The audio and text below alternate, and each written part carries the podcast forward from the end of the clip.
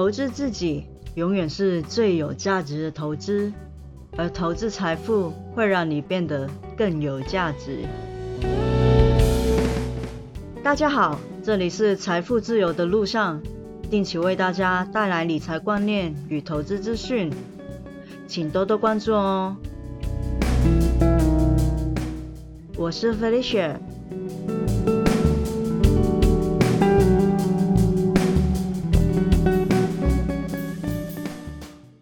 上一集我们说过了，线上看医生就是遥距的医疗市场到底有什么的商机？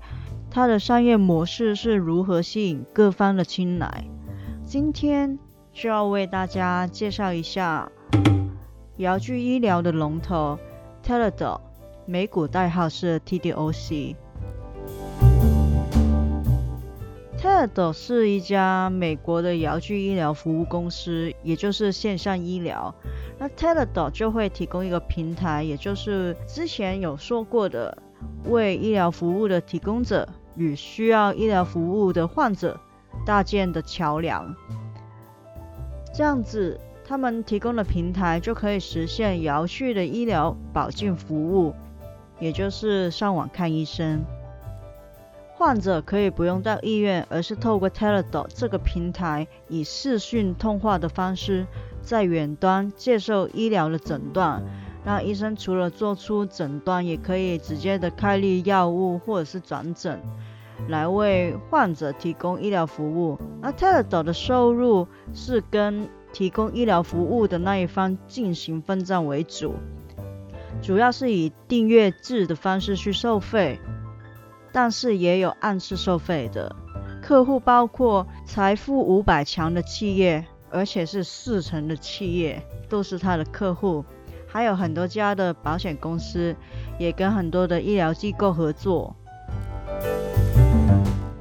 其实上一集有很详细的说过，为什么我会觉得这是一个未来很有发展潜力的新型的行业的趋势。这一次就不再重复了。如果有朋友上一期的节目没有听，不太知道我在说什么的话，可以先听我上一集的节目，有详细的介绍。上一集有说过，其实线上的医疗比较是辅助传统的医疗，去补助传统医疗不完善的地方。线上的医疗，他们的主要的客群。除了小病小痛之外，很多时候就是一些慢性的疾病，比如说上一次提及过的糖尿病啊、慢性的荨麻疹啊等等之类的，又或者是心理疾病 （any mental illness）。那在这一方面的话，其实 Teladoc 是做的蛮不错的，尤其是 Teladoc 在去年收购了 Lavango。Levango 原本是 Teladoc 的竞争者，虽然同样是属于遥距医疗的范畴，但是主打的是管理慢性病的云端服务。Levango 就是采取订阅制的商业模式，会提供使用者一台可以连接云端的小仪器，糖尿病的患者就可以自己在家里检测自己的血糖。及时的上传数据，让人工智能 AI 去分析使用者的血糖、血压等等的生理变化，并且会提供可行的建议，协助患者管理自己的身体状况。那如果数据分析出来，患者身体真的有出状况的话，系统也会通知专业的医护人员来进一步的帮助患者，患者不需要老是往医院跑。其实这样是可以帮助患者去提高他的生活跟医疗品质和效率，而且也可以降低医疗的花费。根据 Livongo 的报告显示，按每一个受保人计算，每个月可以为保险公司平均折省达到一百八十块美金，折算起来，每年可以在每一位受保的糖尿病患者。折省的费用超过两千美金，一个人就可以超过两千美金。那如果保险公司底下很多受保人是糖尿病患者的话，其实折省的费用是会很大一块的。泰勒朵就在去年收购了 Levango，除此之外，他还收购了 InTouch Health。InTouch Health 本身就是提供美国地区超过八十家医院的遥距医疗服务，主打是远程的中风医疗、远程的加护病房、急救部门、过渡性照顾跟外科手术等协作等等。遥距医疗是新兴的产业，遥距医疗的市场规模在二零一九年大概是四百五十亿美金。由于网络的发展和普及，可以预期未来遥距医疗的市场规模是会持续的增长。泰勒朵的报告显示，在二零一九年的遥距医疗市场占额中，泰勒朵已经占据七成的份额。在收购了 Lavango 和 InTouch Health 之前，已经是提供相对全面的服务。在收购了 Lavango 跟 InTouch Health 两家竞争对手之后，遥距医疗服务的版图来得更全面，让 Teladoc 的发展更稳固、更有优势。而最近很夯，跟股神巴菲特齐名的另外一位。股神 Kevin Wood 主理的 Ark Invest 就是方舟投资，似乎也认同 t e l e d o 的收购行动。在 t e l e d o 收购了这两家公司之后，Ark 旗下的基金也购入不少 t e l e d o 的股份。Ark 旗下的基金持股中，尤其是 ARKG 这个 ETF，因为它是主力投资在基因革命方面的。所以他的持股最多 t e l e d o 是他第二大的持股，也代表着 ARK 其实也蛮看好 t e l e d o 未来的发展潜力。有人说 t e l e d o 是因为疫情的关系才有所成长，我认为这个说法是过于片面。如果对这个行业或者是 t e l e d o 有比较深入的了解，应该不会得出这个的结论。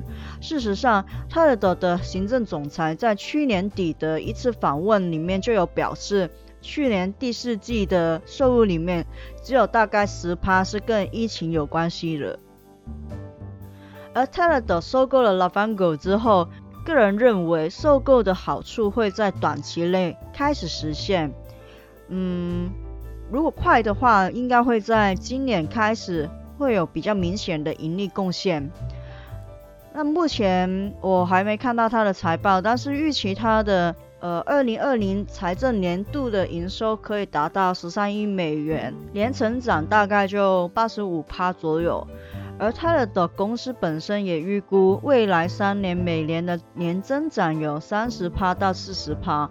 重点是他一次就公开了三个年度的预估，其实蛮少公司敢这样做的，这样做蛮大胆，因为你一定要对你的公司很有信心，你真的会赚到这个钱，你才敢这样说。所以我觉得他们对自己公司的前景还是蛮有信心的。疫情只是加速了云端科技以及相关产业的发展，但就算没有疫情，云端服务也是一种趋势。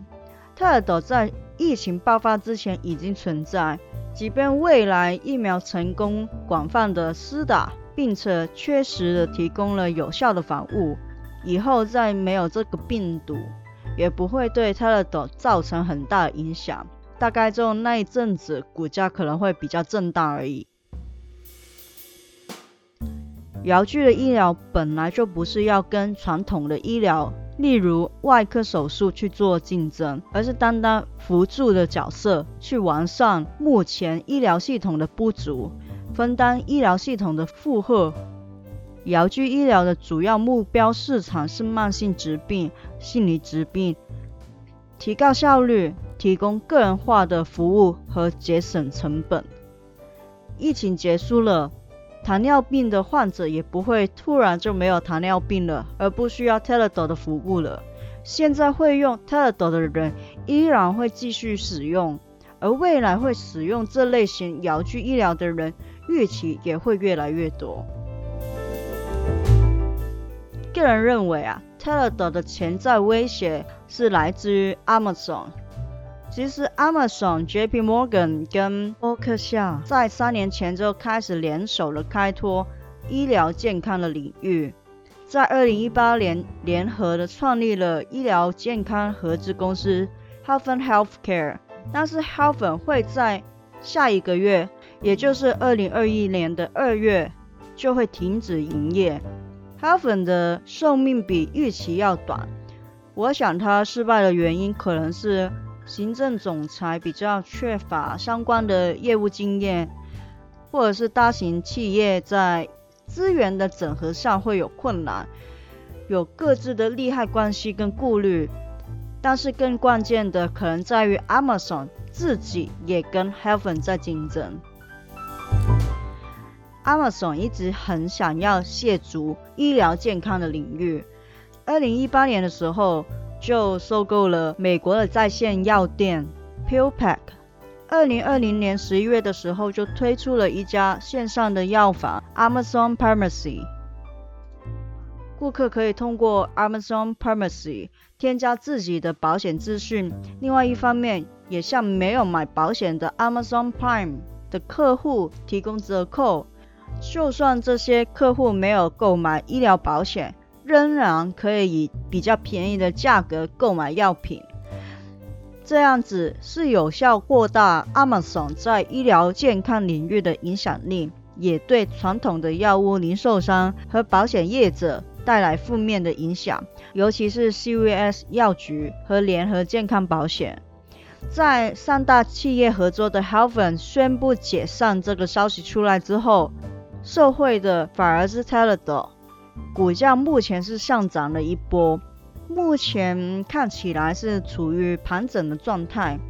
它的是成长型的企业，个人认为比起 Amazon Pharmacy，它的的优势是可以直接的掌握使用者和患者的数据，不单单只是作为一个所谓的销售平台而已。而这类的软体值服务，简称 SaaS 的公司，在未来会更有优势。遥距医疗要真正的成功，还需要一点时间与耐心。而成长中的公司前期投入真的会比较消遣。目前来看，它的美股的盈余，也就是 EPS 仍然是负数，但是也可以看得出来，它的幅度正在收窄，转正之日应该是不远。如果看好这个产业的发展，逢低布局也是一个不错的做法。但是最好还是别轻易的追高，投资之前还是要自己做好功课。特尔斗在美国本土的市场表现远较国际业务理想，虽然说国际业务也有成长，但是营收的比例和成长率都远低于美国本土市场。国际市场其实有很大的发展空间。如果特的可以好好应用相关的经验，在国际市场把握先机，积极的开拓市场份额的话，就真的是未来可期了。毕竟这一种的新型的行业，第一个闯进去的都会有领先者的优势。这一集的内容就到这里喽，希望大家喜欢。喜欢的话，请订阅我的节目，也可以分享给你的朋友、亲人听听看。我是 Felicia，下次见哦，拜拜。